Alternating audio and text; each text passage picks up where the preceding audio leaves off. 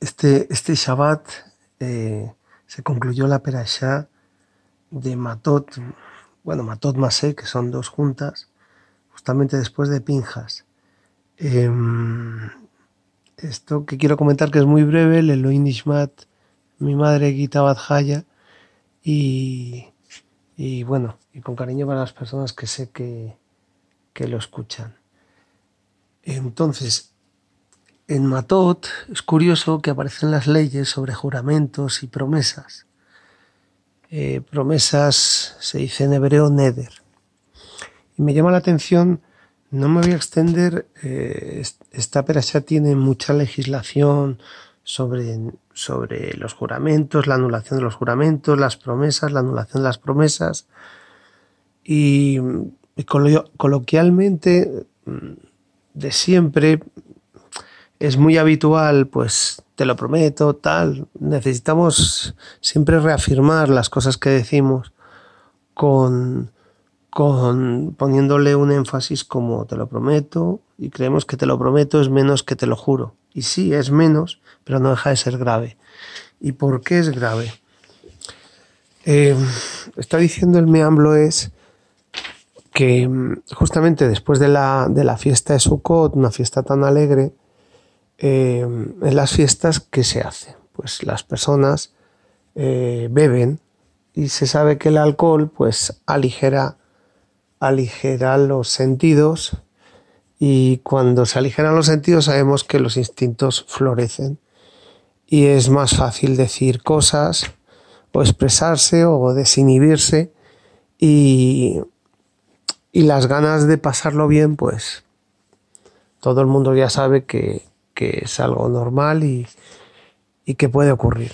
Entonces, em, los sabios instituyeron unas verajot para esos casos y la, la veraja se llama Atov Beametiv y es una veraja en la que el significado hace pensar y reflexionar a la persona de las consecuencias que hubo en el pasado de pecar para que la persona, pues si va a beber, beba un poquito menos, libere un poquito menos sus instintos y eso le haga pecar menos. Entonces, eh, también los sabios dan otros, otros trucos, otros comodines para, para minimizar el impacto de, de, esta, de este peligro que es beber y liberar los instintos. Lógicamente la boca, la lengua se libera y uno va a decir cosas que a lo mejor no, debería haber, no, no hubiese dicho en, condiciones normales. Entonces es un poco la razón por la que Matot viene después de, de Sukkot, en la Perasha Pinjas. Porque la Torah está estratégicamente ordenada, que es entre comillas ordenada porque está, está desordenada realmente, pero tiene la, maravilla que vas pasando de casilla en casilla y te va dejando un mensaje. Es como un juego, un tablero de juego. Y cuando caes en la casilla de Matot, em, te hace como un stop y te sale un cartel que te dice, eh, ¿te lo estás pasando bien en la fiesta? Quieto, reflexiona, no bebas más, no digas cosas que no tienes que decir.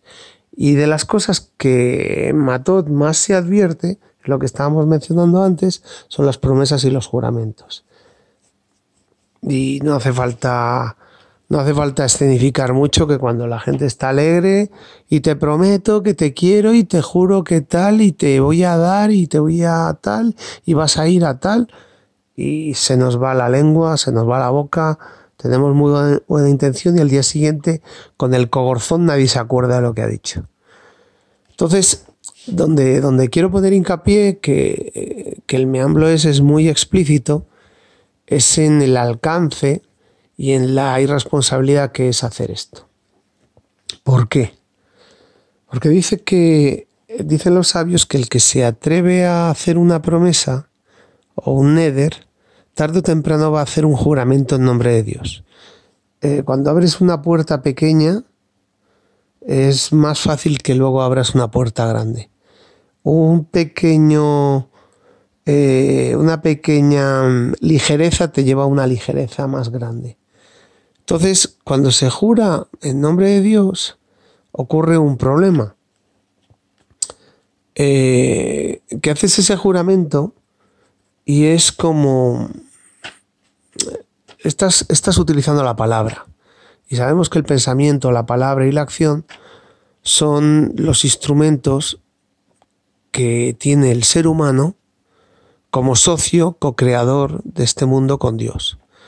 En esos instrumentos, el del pensamiento, la palabra y la acción, eh, Hashem puso en nosotros la, la, capacidad similar a asociarnos con, con, el poder creador, solo que a una escala muy pequeñita.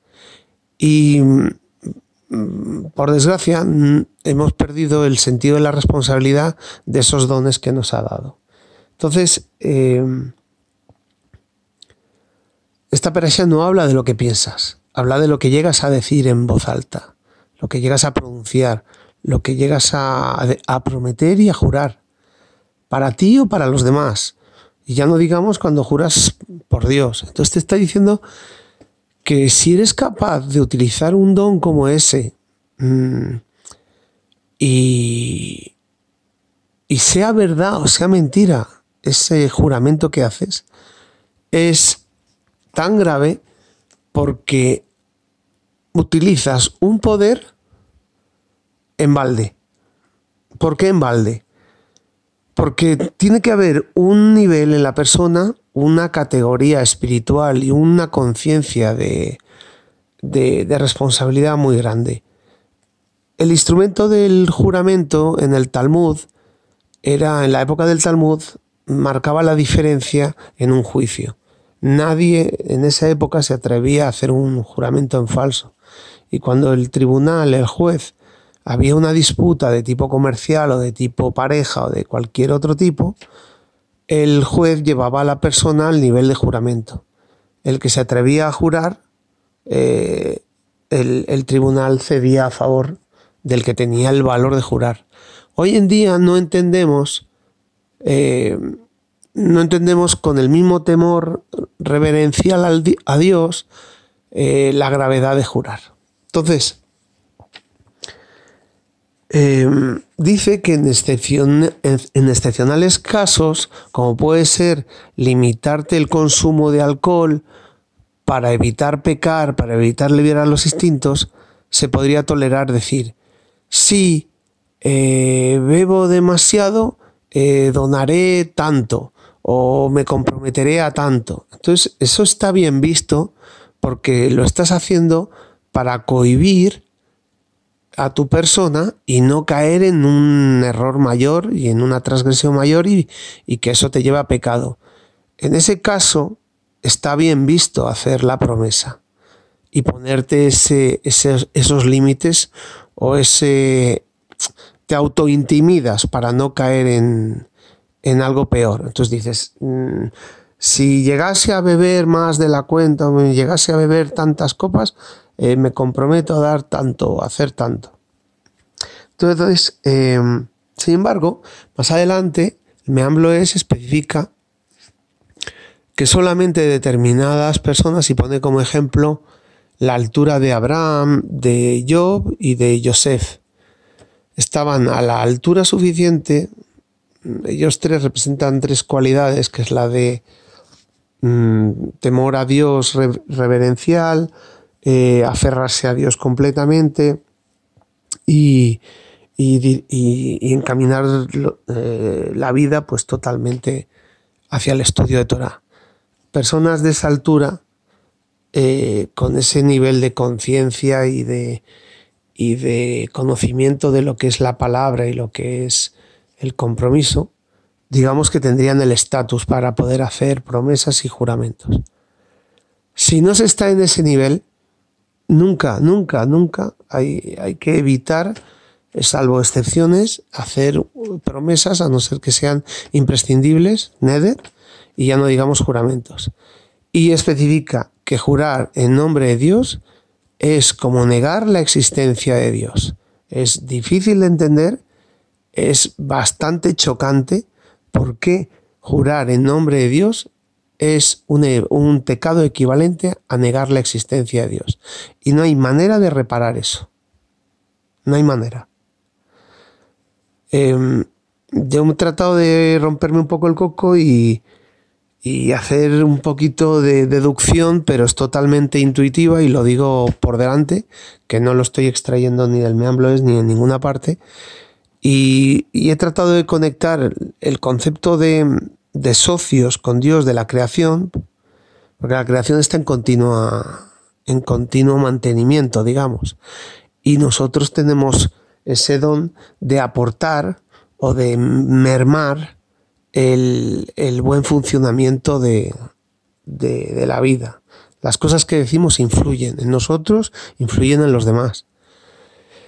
Y entonces cuando uno, a pesar de que la ley está escrita, aunque no la conozcas, no significa que infringir la ley, aunque la desconozcas, eh, eh, sea razón para, para ignorar el castigo. Entonces, sí o sí eh, conocer la Torah, aprenderla, conocer sus leyes, es una forma de garantía de que vamos a poder prever errores de un alcance insostenible. No se debe jurar en nombre de Dios. Mm, si lo conoces, si conoces las leyes, ni se te ocurre.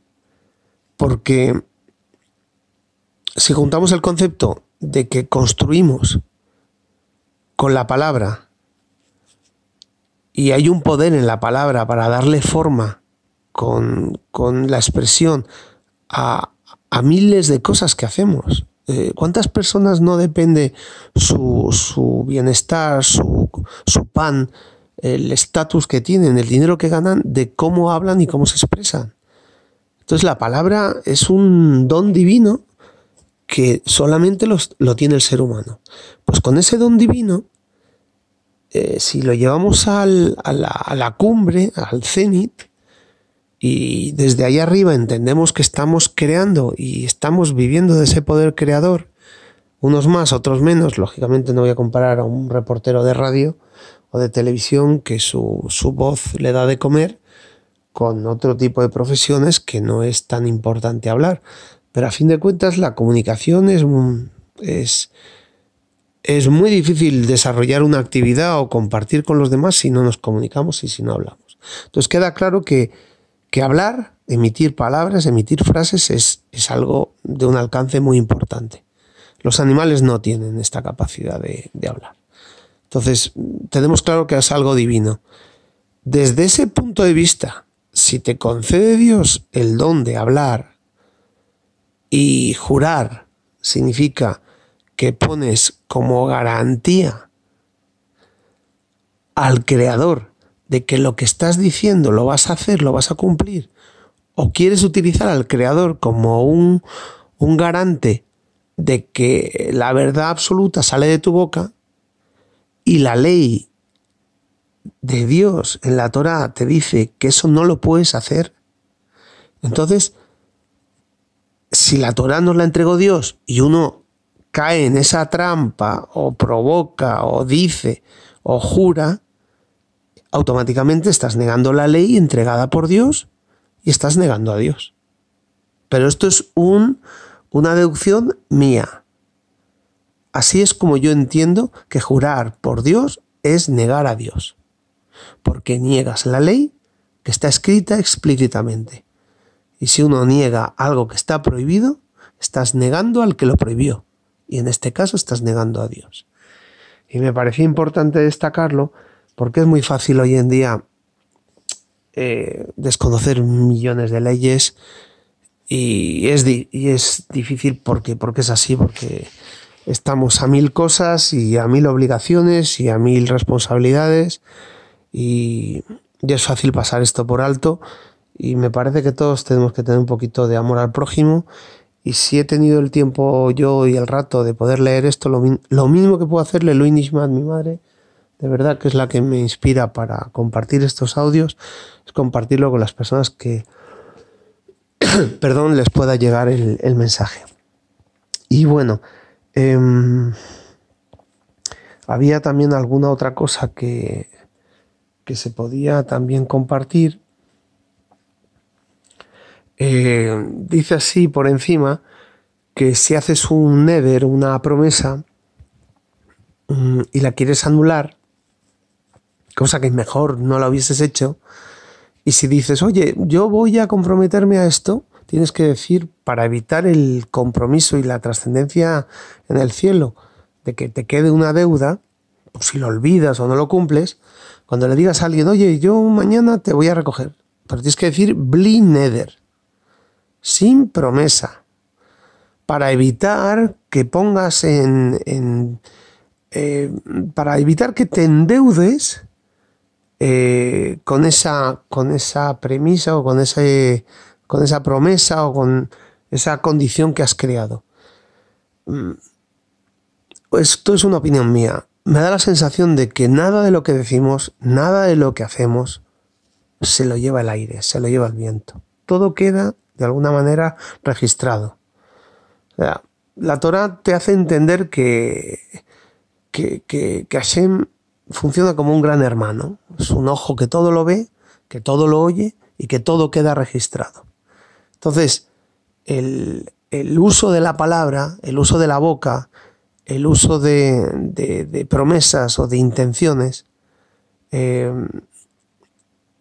crea recipientes y expectativas en otras personas. Ya no digamos cuando uno eh, le promete a Dios que va a hacer algo y no lo hace ya en esos niveles ya estamos, pues eh, es muchísimo más grave. Pero no deja de ser grave lo que nos digamos o nos prometamos entre nosotros. Entonces dice que una de las maneras de, de supurar la herida o el error es buscar a un jajam con el conocimiento suficiente sobre anulación de los nedarim, de las promesas, y que él nos la anule.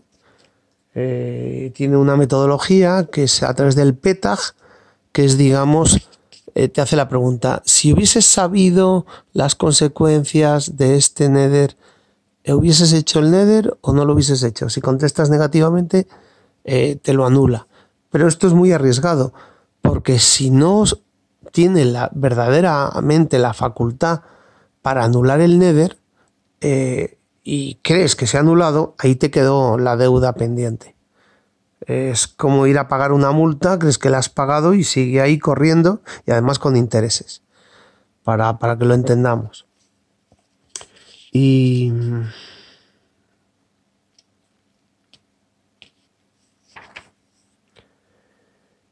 Poco más, no, no, quería, no quería extenderme más es bastante difícil toda la legislación que hay alrededor de, del Nether y de los juramentos, pero me parecía importante em, destacar la, la, parte grave y si, si, eso nos ayuda a todos a, a, tener un poquito de más control con, con las expectativas que le creamos a los demás o lo que prometemos, ya no digamos con lo que juramos, pues eh, llegaremos a Rosh Hashanah pues, con, un, con un historial más limpio, sin, con menos multas y, y, menos, y menos razones y menos causas para pedir perdón.